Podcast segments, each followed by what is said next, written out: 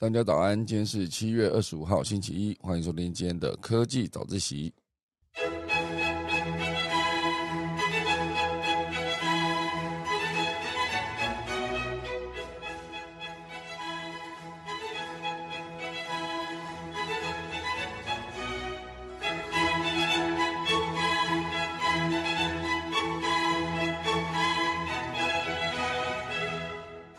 好的，今天科技早自习要跟大家分享几则消息。第一则呢，会跟大家聊到，就是之前不是持续不断提到的晶片荒吗？现在呢，有没有可能晶片荒已经从缓解变成一个库存过剩的状态？啊，甚至还可以补充跟大家说明另外一个，就是关于台湾的大力光，也就是镜头生产的龙头，现阶段呢，是否也面临了镜头生产过剩的一个状况？等下来跟大家分享关于晶片荒到晶片过剩的消息。第二大段呢，会跟大家聊到，就是如果电动车失火怎么办？这是一个蛮严重的问题哦。据说它会比之前的普通燃油车的救援会变得更困难，消防队跟消防车都必须要有新的应应方式。哈，等下来跟大家分享。第三大段呢，会跟大家聊到，就是一个呃工作制度哦，最早期是周休一日，后来变成大家习惯，也就是现阶段的周休二日，之后有可能会改成周休三日嘛？啊，确实有些国家已经正式实行了。呃，周休三日真的会让员工更轻松，还是会更累，花更多时间呢？等一下我们钟声过，开始今天的科技早自习喽。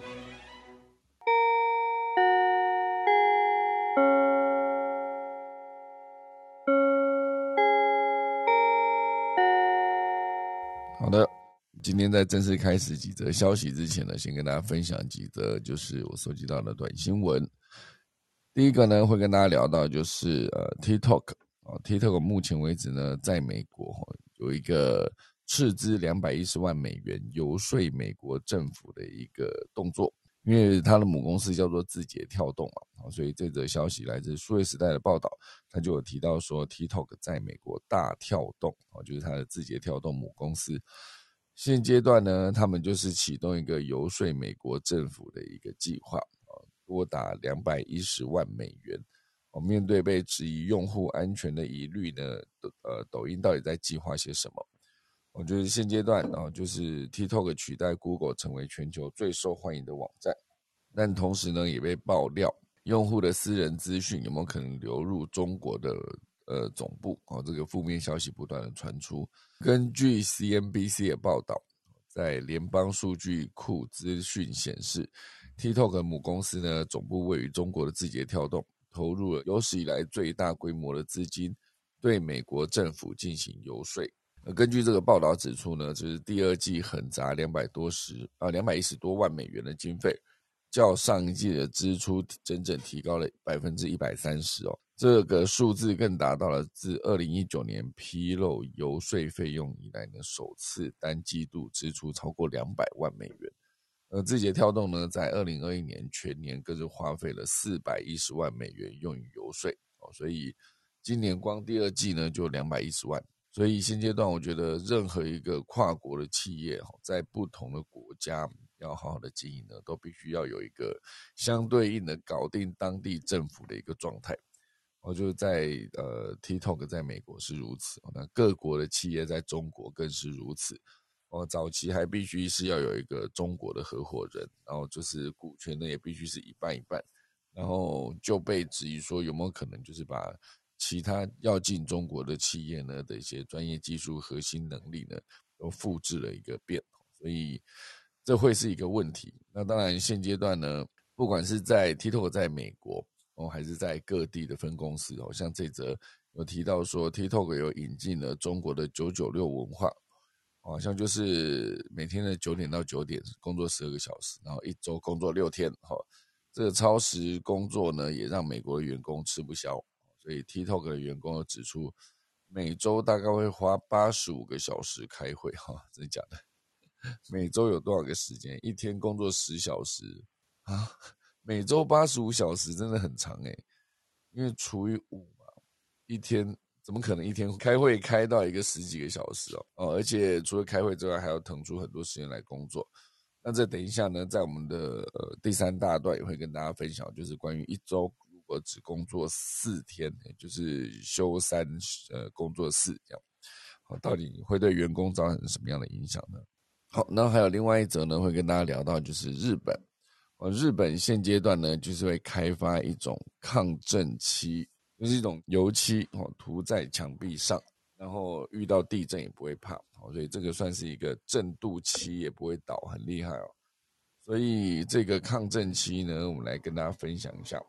这个抗震涂料。然后实验的结果就是，即使在震度漆涂上这个颜呃涂料的墙面也没有坍塌，所以这个算是不用再改变结构，而是直接透过呃去涂一层漆就可以在。呃，抗震这件事情上算是一个非常有开创性的一个动作。而开发这个涂料的 ASTE 啊，Aster 哈，这公司也正准备向日本以外的国家推广，建构能稳定供货的量产机制。哦，这个我记得好像早期有跟大家分享到一则，就是你涂了之后呢，它就有办法降温吗？应该就是说不怕热。哦，就是现阶段很多的一些建筑呢，外层，哦，比如说你今天是个玻璃的外层，你可能就是很担心说阳光直射进来之后呢，呃，热度进得来，可是散不出去。我之前聊的那一个涂料呢，就是你涂上去之后是整个，嗯，可以隔热，然后还可以直接完整的降低室内的温度。哦，所以这是一个涂漆，哦，就可以改变热。哦就被存在建筑里面的一个状态，可是当然现阶段这个阿斯特呢，它其实是跟东京大学的研究室直接合作啊，持续研究，不断改进，开发出一种就是涂到建筑墙壁上就能提高抗震性的一个涂料哦，所以这是非常厉害的一个状态啊！从二零二一年的十月开始，他们这间公司呢就跟菲律宾的政府合作。展开了使用阿斯特抗震涂料的调查跟实验，而菲律宾的政府呢对这个实验结果非常的满意，所以这个算是一个他们的 CEO 铃木正成，哦，成是呃大成的成，他有特别强调说他们的这个自家建筑物的改改建企业开发了这个混凝土补强用涂料。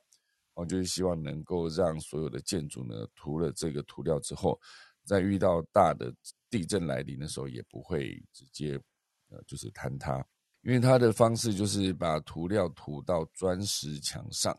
这个砖块呢就会紧贴在一起，即使没有发生地震，砖块也不容易坍塌。所以即便是到了震度七哦，震度七其实已经是很强了，嗯，这个墙也没有坍塌。哦，当然是因为日本的主流就是用木头或钢筋做的柱子和梁来建造建筑物，但从全世界来看，六成的人口呢都是住在砖块跟石头建造的砖石结构建筑物中。这个砖石结构呢成本比较低，但是抗震度也比较低，震度通常达到五级的时候呢就会坍塌。哦，所以这间公司阿斯特呢，它就是二零一九年成立之后。并没有立刻开发出涂料，但是它的起点呢，可以追溯到二十多年前。哦，就是这个现阶段的 CEO 铃木正成的父母，一直就是经营建筑物改建的企企业 SG 哈，就是曾经在美国大学攻读航空宇宙工学的这个铃木正成呢，一九九九年哦回来接班之后，就直接进了这个 SG 公司。现后来呢，就是在呃十年前，哦，他就参加了一个东京大学专攻城市减震工学的一个研究会，然后才正式开始了这个防震涂料的研发。哦，所以一路研发到后来，他们就是希望能够用涂料涂在建筑物来分析地震发生的构造。哦，所以在二零一六年意大利发生大地震之后呢，铃木正成就前往意大利。进行实地调查，我就亲眼目睹了生活在砖石结构房屋中的幼小生命被地震夺走的悲惨景象。所以从那一刻起，他觉得他的这个涂料应该是要更快速的研发出来，以免造成未来更多的伤害。所以呢，二零一八年哦，铃木正成就向美国戏谷的一间大学呃的风险投资公司介绍这个涂料，并且获得交流的机会，所以他后来就创业啊，创业之后成长速度比中小企业快，所以他就离开了这个母公司 SG，呃，成立了 Aster，就是他现阶段这个公司。那原本预定要做了各种测试哈，在二零二二年的八月，就是在菲律宾启动呃实证实验。当然，那个提早实验的结果呢，让菲律宾的政府感到非常的震惊了，就是效果非常的好，所以呃，接下来就有可能大量用在更多的建筑上面。日本的大量建筑呢，其实也都采取了抗震措施，但是在海外啊，即使是地震多发的国家呢，也并未充分采取抗震措施，而蒙受了巨大的损失。哦，所以现阶段就是这个抗震涂料在海外就存有非常大的需求。哦，这件事情我觉得非常厉害。就是聊到创业这件事情呢，其实，呃，这是一个呃提供呃从材料端提供的服务。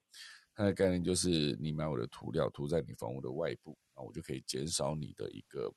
呃因为地震而倒塌的一个机会，减低这个风险。那当然，我觉得。我刚好这周六在上课，我自己上完课之后，我自己也觉得，呃，有蛮有收获的，就是学到一个重点，就是呃，以前在聊，因为我那堂课在聊定价啊，就定价就是在讲你的产品应该要怎么去定义你的产品，然后你要提供什么样的服务，而这个服务呢，必须要用什么方式去找到你的需求客户，以及用什么方式向他们收费。好，这边举一个例子，我觉得是蛮酷的。他说：“以前呢，我们在比如说你说劳斯莱斯，好，这些大家听到劳斯莱斯会想到它的车子非常的厉害。那当然，它真正厉害除了手工打造的车款之外呢，还有它的引擎哦。那它的引擎是直接可以直接变成一个飞机的引擎哦，所以它在这一块的技术累积也是非常的厉害。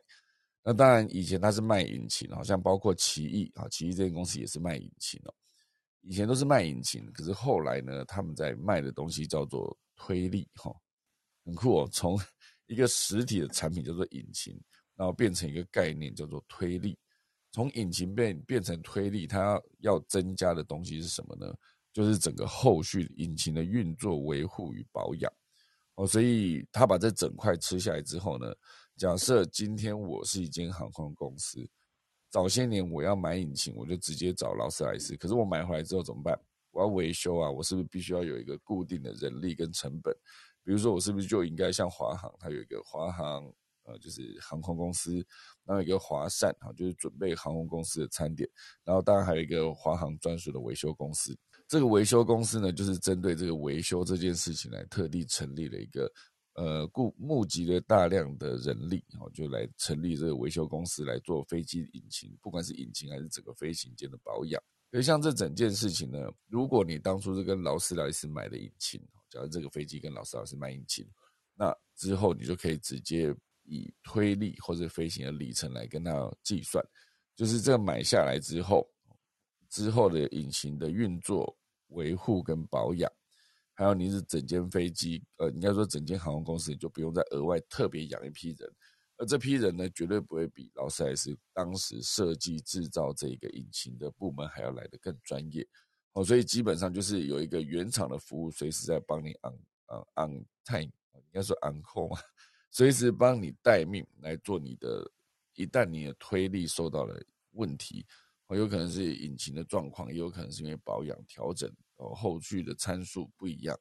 都有可能造成你的推力有出现问题。好，所以这个东西就变成说，客户需求呢，不代表必须拥有更多产品才能够满足。呃，传统的价格模式呢，就是我买一个商品，并且拥有这个商品之后呢，有可能变成说我买一个服务，我就拥有这个商品背后带来的呃利益跟所有的后端的保养服务等等。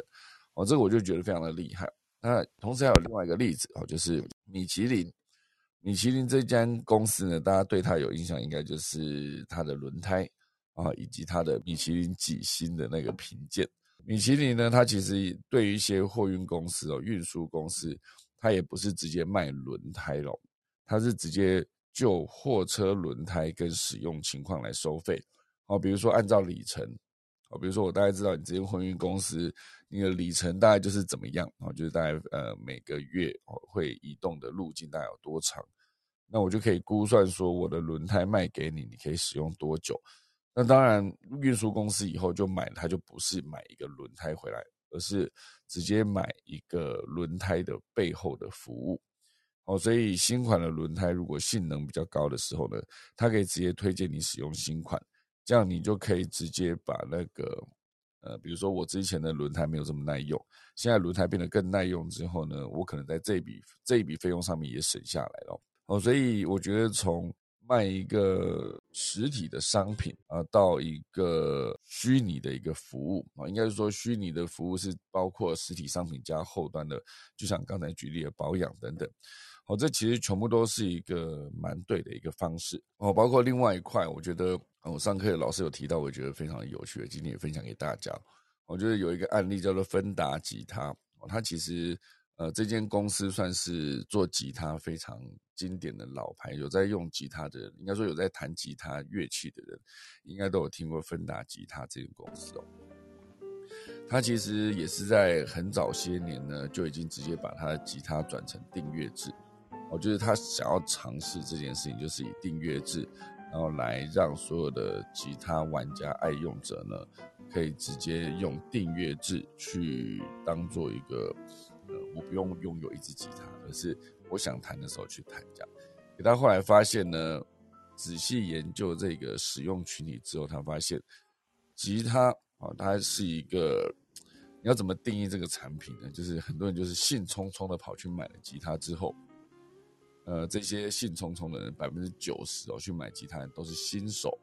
要么就是在学校参加了吉他社，或者看到学长弹吉他很厉害，想说我自己要来买。或者你看到你喜欢的乐团哦，喜欢的吉他手，你看了以后觉得，嗯，如果我自己可以变得跟他一样，这样蛮帅的哦，所以我就去买了吉他。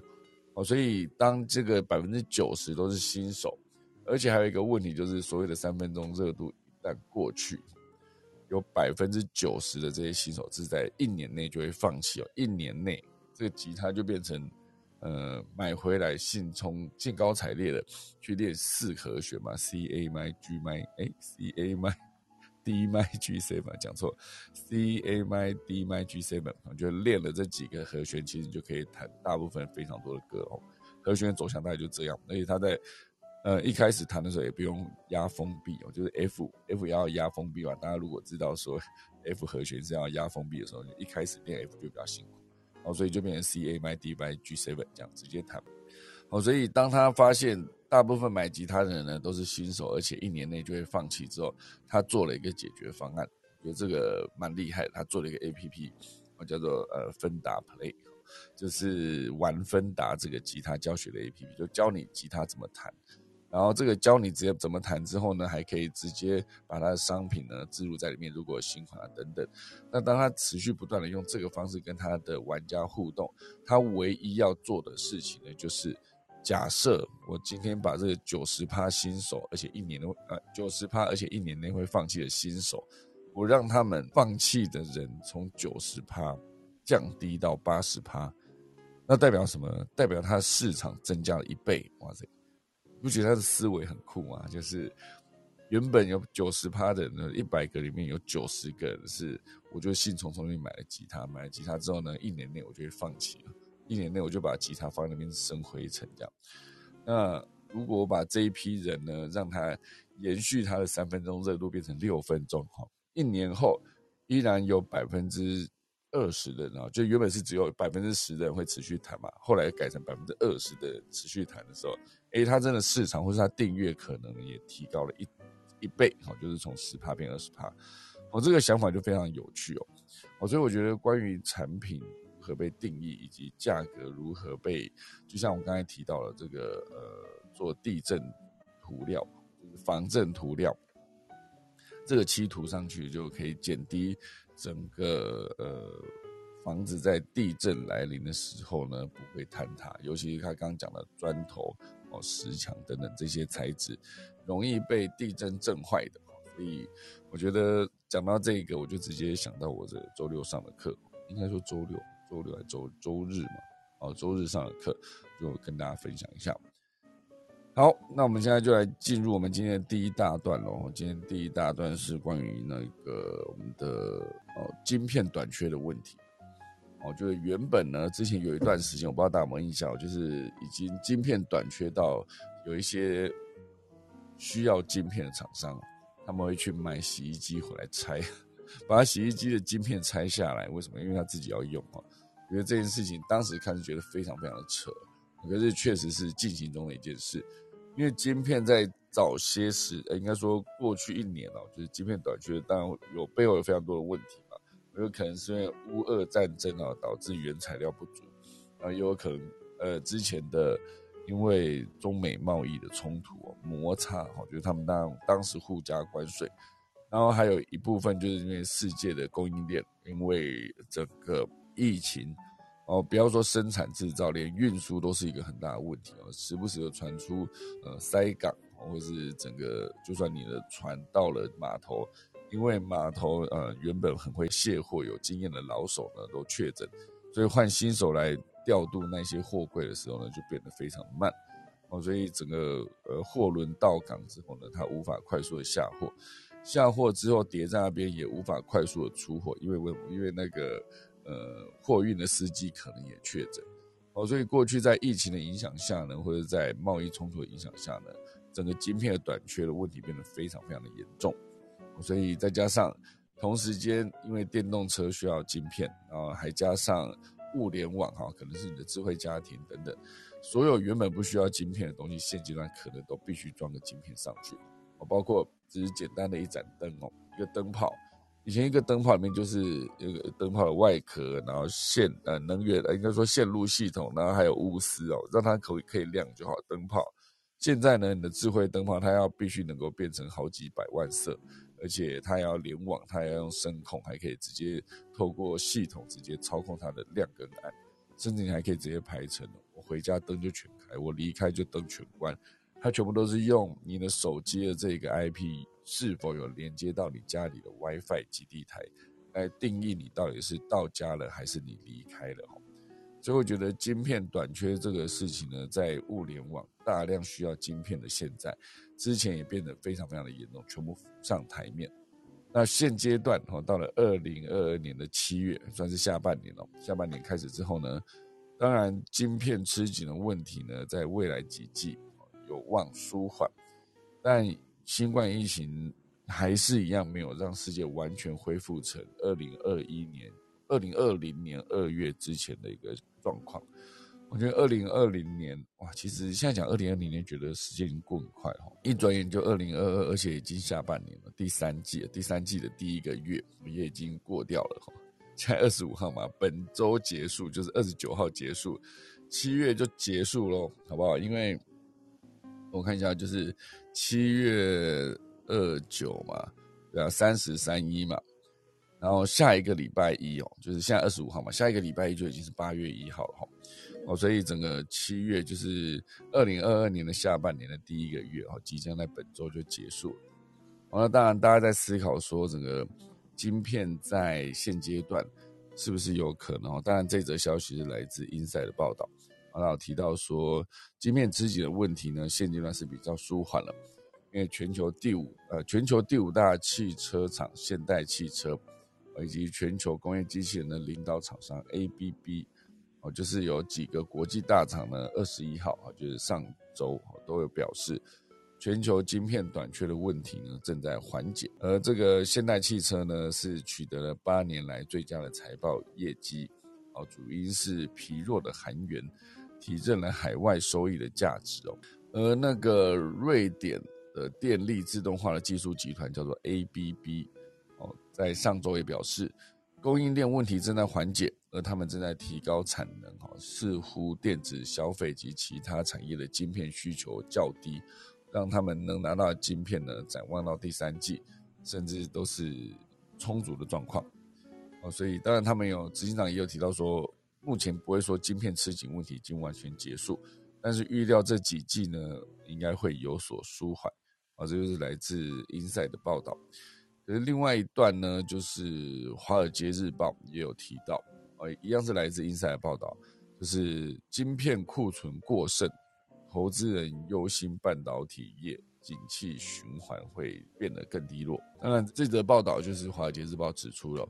电子产电子产品所用记忆体晶片的价格呢，近几个月下滑。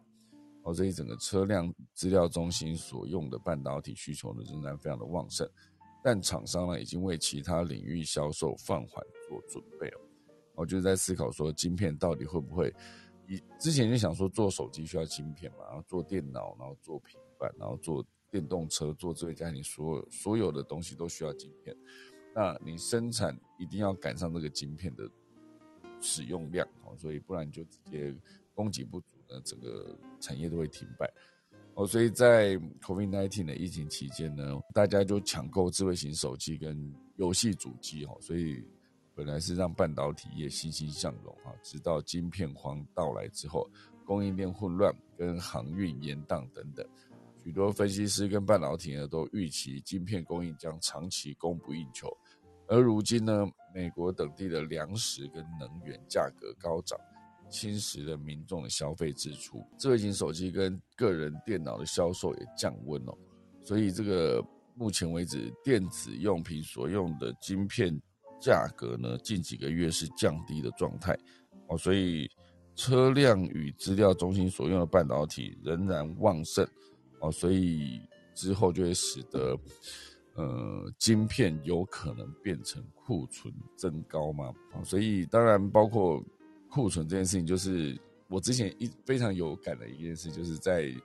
所有的疫情刚爆发期间，台湾那时候可能还没有这么严重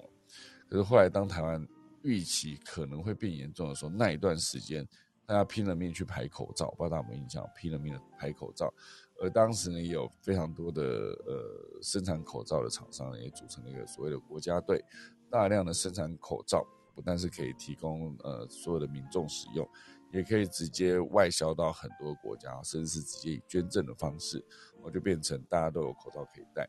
可是后来呢，这个突然被组成的国家队哦，生产了呃，应该说修改了生产线，然后直接大量生产了这些口罩，那最终呢变成生产过剩哦，所以在二零二零年后半年了，好像疫情稍微趋缓了一些些的时候。这些口罩又突然间变得非常的大量，再也不需要排队。然后直到二零二一年的时候，哎，又再爆发了一次，是这样讲吗？还是二二零二年又爆发了一次哦？我印象中好像二零二一年就是那时候五月我们进了三级嘛，进来也已经是一年多前的事了。去年五月进了三级，五月十五号还是十六号，那时候印象蛮深刻。我生日刚过，因为那时候本来要办一个生日，大家来聚一聚，让我的呃很多的好朋友互相认识。结果因为疫情呢，就停办。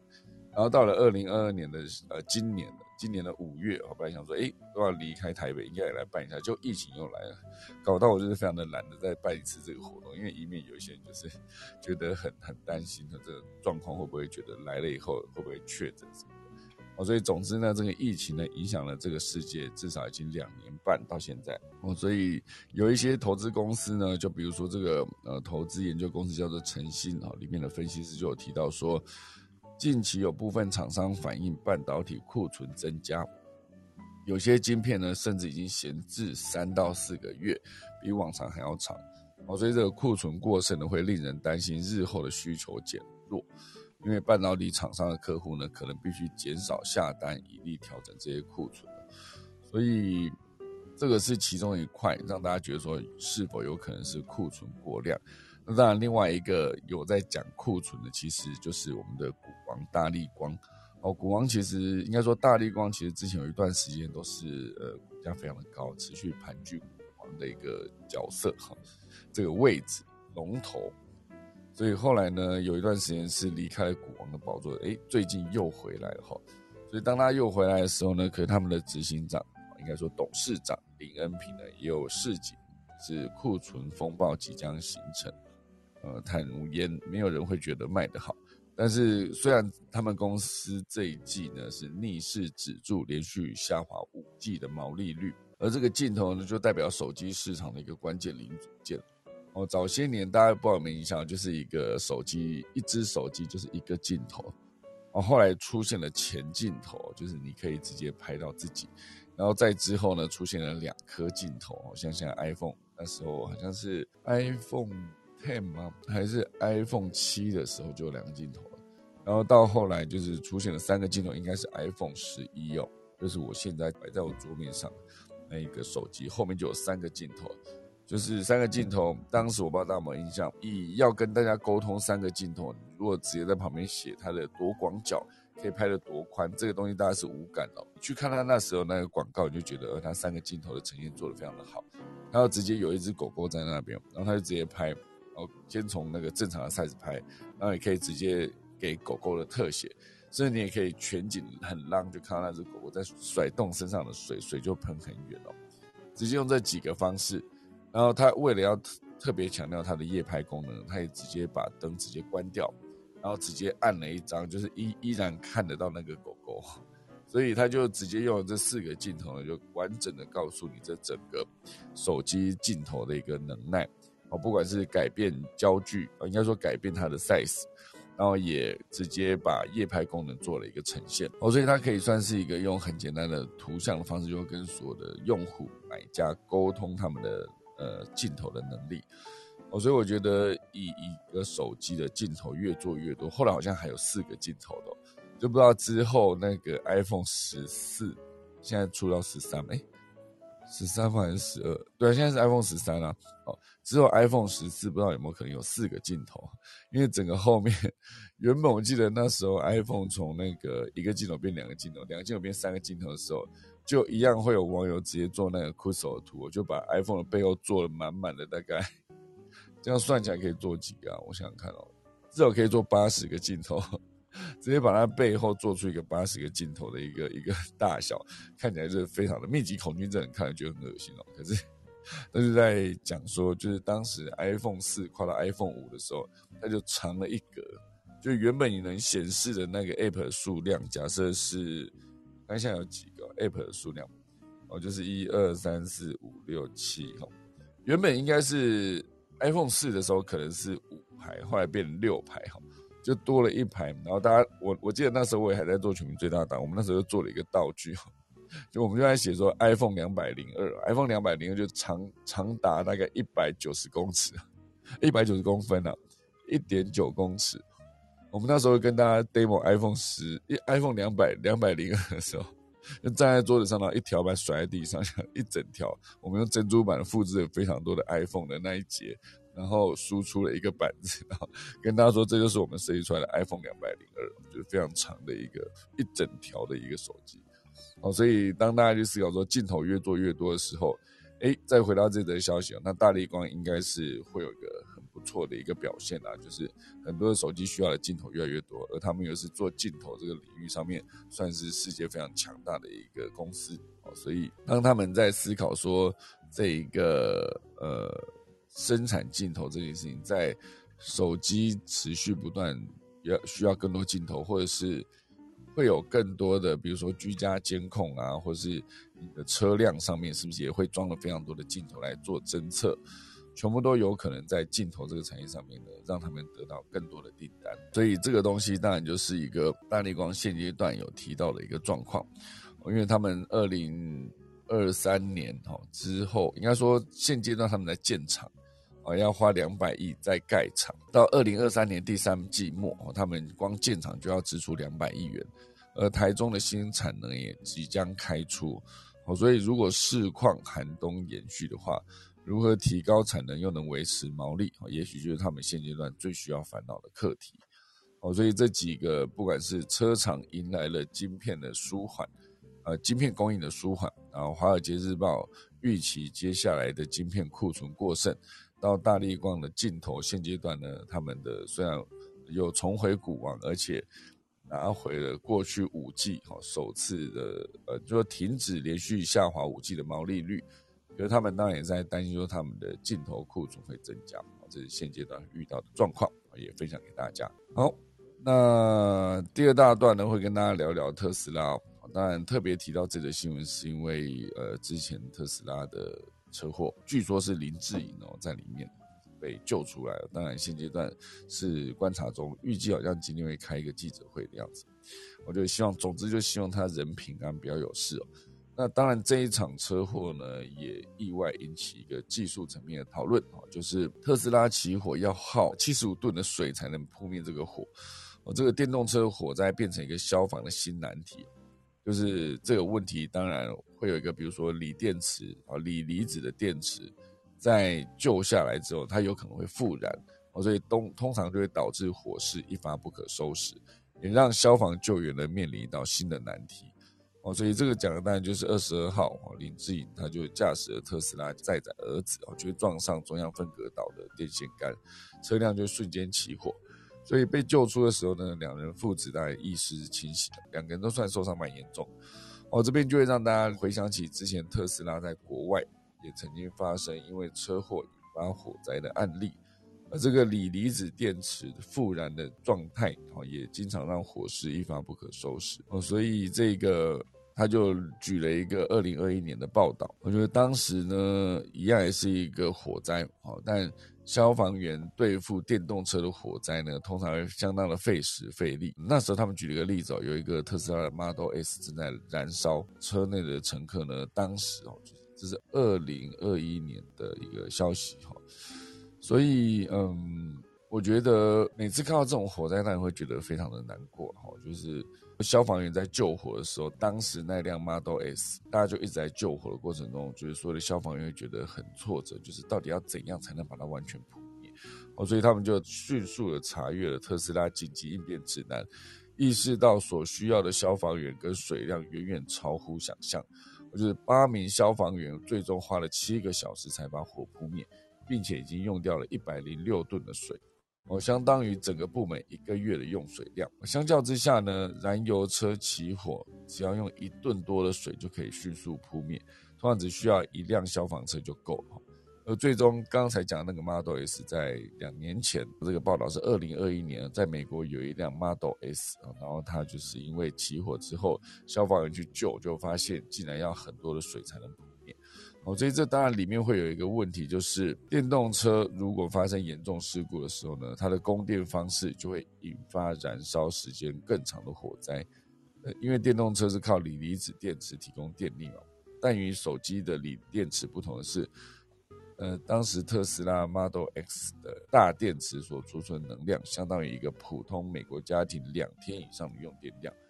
因此呢，当一辆电动车发生事故的时候，受损的电池就会导致温度失控，因此产生了大火。对于急救人员来说呢，这些车辆巨大的储电能力有着相当大的危险。哦，这当然是指发生呃严重的事故之后。而现阶段呢，随着出现在全美道路上的电动车越来越多，扑灭火灾培训却没有及时跟上。根据产业公司分析哦，美国的电动车注册比例已经达到创纪录的一点八。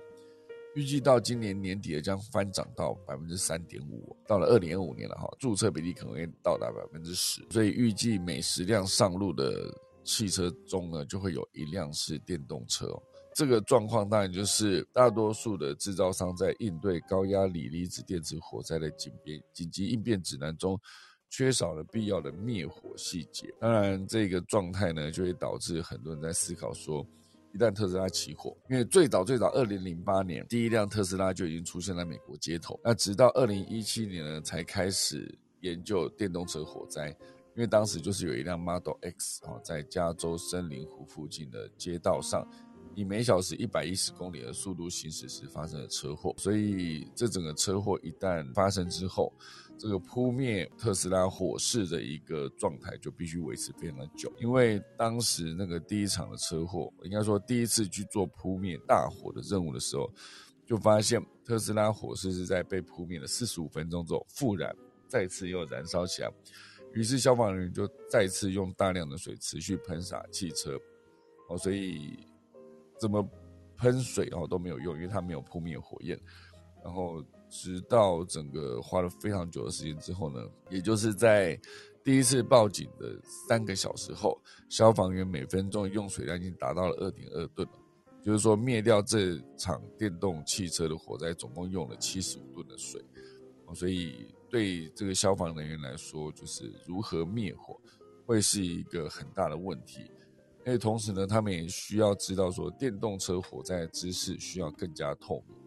因为他们面临的最大问题呢，就是特斯拉跟他主要的汽车制造商在紧急应变指南中这些细节都不足哦，所以一场大火，应该说一场电动车的大火呢，就烧出了非常多人在思考这件事情上到底该怎么办哦，因为以前的那个油车就是不管是用汽油还是柴油。你要扑灭它，它可能逻辑上来说就是你把火扑灭，真正确定没了，那应该就 OK 哦。可是电动车有可能是你把它完全扑灭之后，看起来好像没事，可是几十几二十分钟之后，哎，竟然又复燃了，这可能就是一个很大的问题。而且这个高温呢，跟里面储存的能量，真的要用水把它呃直接扑灭，可能又是另外一个问题了。哦，这同时也有另外一则消息也可以分享给大家，就是这是来自数位时代未来商务里面的其中一则报道，也有提到说，镜头再拉回台湾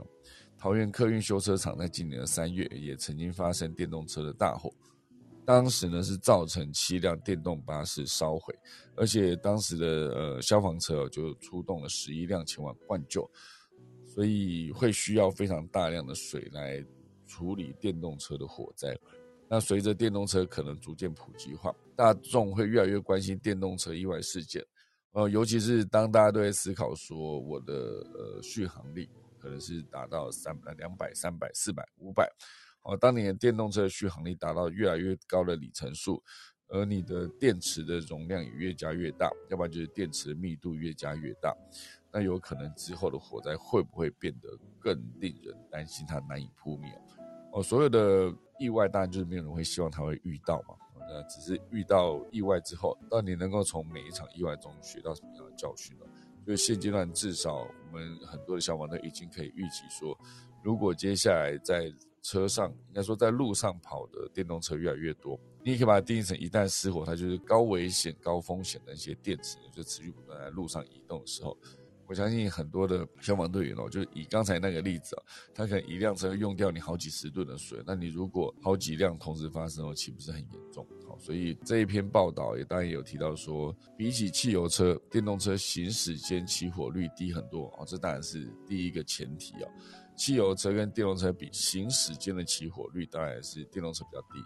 但是一旦起火，那个电动车的消防程序又比油车哦，就是不管汽油车、燃油车相比。更复杂很多哦。虽然现在美国跟台湾呢都已经有标准的训练程序，但大部分的车厂风险说明呢仍然需要加强哦。所以我觉得这个例子其实讲得非常清楚哦，就是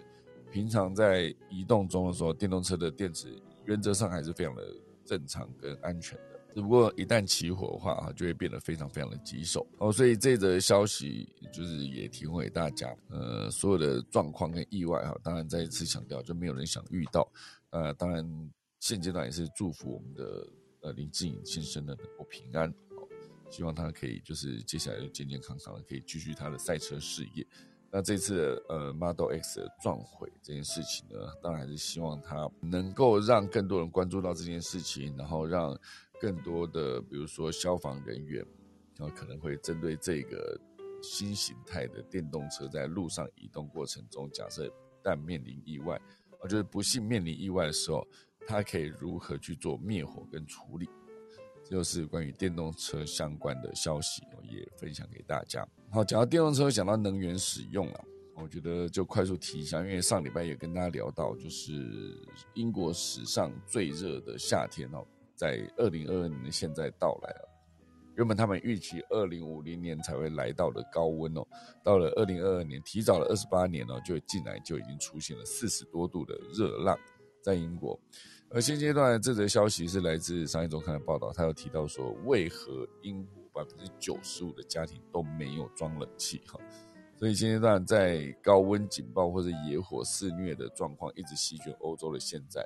因为之前是持续在国中国小念地理的时候，就会聊到说，英国的是一个温带海洋气候，所以非常适合人居住。整个欧洲其实严格说起来，气候都是不错的。那只是现阶段在高温警报、野火肆虐以及整个欧洲热炸了的状态，我觉得伦敦的希斯洛机场成为第一个突破四十度的大关啊，四十度 C 大关的地方，在十九号，也就是上周，也测到了四十点二度。哦，所以后来持续各地，英国各地都一直有高温传出，真的在高温进来的时候，却有百分之九十五的家庭是没有装冷气的。那他们该怎么办呢？四十度没有冷气，大家可以想象一下。我现在三十几度的时候，我现在在我的新的办公室这边，三十几度的时候，如果没有装冷气，其实已经，因为毕竟是在一个铁皮屋仓库里面嘛，哈，所以它没有装冷气的情况下是非常恐怖的。而我当时想要装冷气的时候，没想到，哎，打电话给冷气公司，他就直接来，也没多久啊，就一排，哇塞，等超久了哈，就是等超久，终于来装以后，就哎，现在在，呃，有可以开着空调，当然我自己开，因为我现在这个平数直接买了比较大台冷气，就买下去之后发现，哇，它真是超冷的，所以我也不敢开太冷，因为整个开到二十七度，我就觉得很刚好了，哦，所以现在大家都是，嗯，用电高峰时期的时候。多的专家就会呼吁说，你可以调二六到二八度，然后再搭配电扇。其实认真讲，你知道冷气开起来，你电扇直接对着你吹的时候就冷到不行所以大家如果可以这样配合，相信可以省掉更多的电费。那这则消息就是史上最热的英国的冬，应该英国的夏天哈，到底该怎么办？然后他们没有装冷气这件事情，因为之后一旦想要装冷气，可能电费支出也是爆炸贵哦，所以现在到底英国伦敦的所有英国人呢，他们到底该如何熬过这一个没有冷气又高温爆表的夏天呢？就看他们后续怎么处理。好，好，那接下来聊聊第三段哦。因为第三段现在时间已经来到了七点五十六分了。第三段就是觉得一周周休三日，工时会更长吗？哦，就是这边是来自科技新报的报道，就是周休三日，代表说一周只工作四天，员工反而更累。我觉得减少上班日之前呢，老板应该要想清楚的几件事。哦，今年六月，卫报就有报道，英国七十家企业三千三百名员工展开了新的工作模式。这场为期半年的大型实验，哦，在不影响工资的情况下，每周就是周休三日，哦，只工作四天。那从数据来看呢，好像不错，因为我可以休三天了，不错。可是却有很多人在思考说，我的工作天数变少，但我的工作量依旧啊，我就变说原本五天可以做完的事情，我现在四天没做完，我就加班了哈，很恐怖哦。所以劳工并非一厢情愿的把四天工作当做一个问题解放。哦，尽管百分之九十二的劳工呢觉得希望每周工作四天就好，但大部分的人呢，百分之五十五。认为减少工作日将造成顾客跟合作伙伴的不满，而且有百分之四十六会认为公司销售额会受到影响，也有百分之七十三的觉得周休三日虽然好，但每天工时可能会更长。所以不知道大家如果想一想，就是主要还是工作量的问题。所以我觉得应该真的不是工作天数的问题啊。如果你可以减低工作量，当然减低工作量代表说可能必须雇佣更多的呃员工。来完成等量的工作，才能减低工作量嘛？哦，所以减少上班日之前呢，会如果工作量没有减低的话，依然会有七成的上班族觉得周休三日工时会更长。哦，所以看起来好像是很好看的一个状况，应该说看起来像是一个很漂亮的数据哦，就是休息三天。可是，在休息这三天之前，真的有办法让你完成所有的工作吗？还是这个？为了追赶工作进度呢，员工还要自发性的减少上班时的休息时间。哦，就是以前可能是九九六，现在可能变成七九六、七十六之类的。你可能七点就上班，到晚上的十点、十一点，就变成真的变 seven eleven 了，从七到十一点。每天可能工作的时间会变成更长，就十二个小时、十六个小时。你可能每天要工作十六个小时，就是一天增加了四个小时的工作时间，从九九六开始往上加，你才能完成一样的工作，才让你在周休三日的时候可以休三天。而且休的那三天，以现阶段了，所有人手机赖传来传去，老板在周末下命令要你周一马上上班时候交报告，这种情形是屡见不鲜。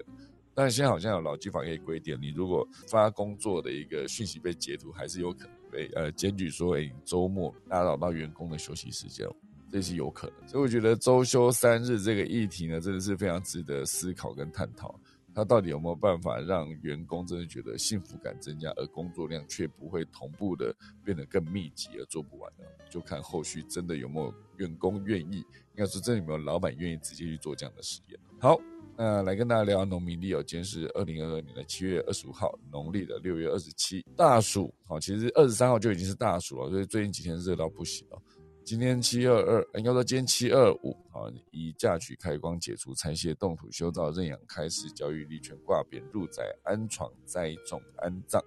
那当然祭啊伐木驾马坐梁上官赴任出行迁徙祭祀祈福求事斋教纳畜，哦，就是这几个，那就提供给大家，准备来打下课钟喽。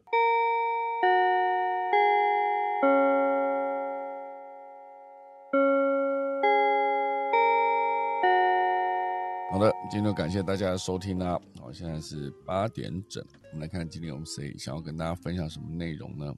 我们的古巴比跟我们的何明老师都不在，那我们的那个连凯老师也不在，好，所以不确定到底有没有人想讲什么呢？你看不到我，是不是？哎，看不到哎，我现在 Cup Deck 上面只有一二三四五六个人呢，我现在只有六个人，所以现在台上到底有多少人嘞？哦，八八位了，八位是不是？OK，好，所以老师有在就对。哎，老师，我真没看到你，好奇怪哦。没问题。哎，你现在听得到我耳机声音了吧？耳机声音可以啊，可以啊。呃，秀好刚刚讲那个电动车起火的事情，好像在一两个月前提过这件事情啊，就拿这个消耗的水跟灭火的方式。不过就是说，台台湾事实上也开始，像台南市。消防局好像就买了灭火毯三组嘛。哦。那现在好像灭火毯呢，就是两个人就可以直接用断绝外面氧气的方式，嗯，来让那个呃电池不会继续再点燃。因为一般来讲，平均它会复燃十五次，其实次数相当的高，就是它会一组一组一直在，所以所以其实是会很长的时间。之前有一艘游轮啊，上面有四千。四千辆车子，那个时候一起火的时候，事实上全部船员都直接逃生。嗯，那那一那一艘游轮大概这样子烧了快五天左右才灭。哦，太可怕了。所以事实上是蛮可怕。那我自己是认为，现在现在目前大概听到这三种方式了，一个是灭火毯，嗯，呃，目前看起来是最容易，就两个人一组就可以操作完毕。嗯，那第二个是用浸泡的方式，这应该是最。比较不得已的，它就是有一辆像货车一样，然后把水装在里头，把车子直接掉到里面去，浸在水里面。嗯，这是浸泡的方式。还有一种就是高压水柱，那直接冲那个呃电池电池柱，让它那个点不要再继续复燃。可是目前看起来就是灭火毯。可是我自己是觉得，就是说电动车以前，我觉得电动车的制造商应该要。每一辆车附一个灭火装置的，嗯，比如说灭火毯，因为这个实在问题太严重。你如果光有消防车来，有时候可能速度很快，会来不及。像这次人卡在里面，事实上也有点来不及的状况。嗯，那我是觉得这个其实是电动车可能要去思考这个，因为它真的是整个比例差太多，而且它这个电池复燃的速度很快，所以呃，我觉得电动车本身事实上要负这一些灭火的装置啊。小的或大的，就是我建议说，其实未来应该往这个方向思考，不是完全靠消防单位。嗯，我觉得可能一些呃，生命安全比较重要吧，这是那个部分。嗯，工作三天呢，我觉得其呃周休三日，我觉得要用另外的方式来思考啦。如果大家都要用说，比如说我今天加长工时，等于是四天，或者老板要进去管，其实这不叫真正的周休三日。嗯，没错。周休三日其实应该就是可能百分之我们讲说百分之八十是一天嘛，工作四天。其实以前 Google 事实上就在实行说，你有百分之二十的时间在公司可以做自己的事情，可是这个呃自己的。跟自己的 project 事实上跟公司任务有点关系，未来可以用在公司的创新计划上。嗯，那所以我觉得其实整体的呃管理模式要修正啊，一个就是说你要有量化，你走量化的部分、量能的部分，有些部分你就必须开始要用自动化或自动化去协协助员工做这个事情。嗯，那我觉得这一部分要先建立啊。第二个就是说管理的部分对整个工作质量的看法，我觉得要修正。那当然就是说，你今天也是企业本身，你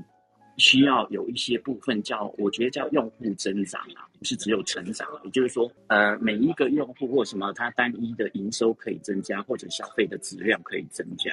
那事实上就可以支撑这样的转变。所以其实本身要从量跟质部分去支撑。再去做这个周休三日，我觉得是有一些搭配的措施吧。嗯，那其实有有人力的。知名的顾问有个人才知名顾问，这是那个《天下杂志》啦，反正他举了几个说，周休三日其实有很多关键事情被忽略。我觉得这篇文章事实上大家可以去查《天下》，我觉得这篇文章事实上是有点普天的导致的。他觉得说，哎，如果你每天可以轻松工作四天，那原来待五天，那就是你原来的管理事实上就是不 OK。我觉得这也是有问题，因为每个管理事实上就持续创造价值。那第二个，他就举例说，哎，竞争对手。对手最开心，你能够多休一天，因为你在露营的时候，竞争对手就开会讨论怎么抢走你的客人。我觉得现在其实整个企业都是在创造自己新的机会或独特的机会啦。如果要用这种竞争的思维去看的话，那当然什么东西都不 OK。你担心说，哎，你多休一天，然后竞争对手跑得比你快，这你应该是其实现在的整个都是创造企业的价值，就是自己是跟自己来竞争，自己在去突破自己啊。所以我觉得。本身来讲的话，如果要从竞争的思维或原来这种管理效率性的思维，我觉得可能都讲周休三日，到时候都会被呃直接打脸，说哎，这不是真的周休三日。因为本身来讲，事实上它就是把一些员工的工作的质量，第一个你要做企业的支撑，管理的思维要做改变，是创造可能性的思维。然后接下来当然就是从企业本身的价值来做出发去鼓励客户。我觉得这样才能真正去真的。在多休三日之下，能够达到一个跟以前一样的这个工作的品质、跟质量、跟一个客户的一个呃价值能够到位的一个一个做法。我觉得这样子才可以，不然很多的竞争性思维一进来，大家都会觉得说，哎，那我这样子是真的有多休一天吗？我觉得这样子的管理思维地方就变在发展的趋势吧。嗯。OK OK，对我我觉得老师你讲真的非常对哦，因为其实像我刚刚一直在讲，我就觉得应该不是工作日期的问题，而是你工作量的问题。我我始终觉得之前以前那个网络时代还不不明显的时候，我们没有办法协同工作同一份文件跟简报都不行嘛。现在技术进步到很快，你可以远端视讯，可是为什么工作量大到一个比以前工时还要长点？就是我们提升这些效率到底有什么用嘛？对不对？工作量增加成这个样子哦。所以最终应该还是回到降低工作量。也许你就算周休五日，应该不是讲错，就算你还是维持之前的工作五日，周休二日，只要你要降低工作量，应该某种程度还是可以提升生活品质。至少你可以准时上下班，我觉得那就万幸。所以这个我觉得是这样值得思考。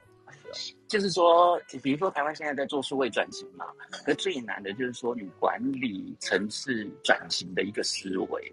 就是说你本身来讲的话。你在做的时候，是不是先支持员工去把事情做好？嗯，那而不是说今天我要把一个员工用到说，哎，我什么时候叫他做任何事都行。所以你要从员工职能的发展、公司能量的发展去思考这个事，我觉得就会比较通啊。如果管理层没办法打通这一层的话，其实你说周休三日或几日，那就会造成秀导刚刚讲的现象，或者是持续的加班。对对对对对，没错。好的，感谢老师啊！我觉得这真的非常值得大家思考的一个问题。不管是当老板还是当员工的，就是一旦你今天公司开始周休三日，大家可以去想看，它到底是一个工作时间变得更，应该说，呃，在工作密度变得更密集，还是大家会不会愿意做这件事情，就留待大家思考啦。好的，今天就谢谢大家收听啦！今天时间来到了八点九分，那明天早上还是会有科技早起，就是我现在再来打一次下课钟哦。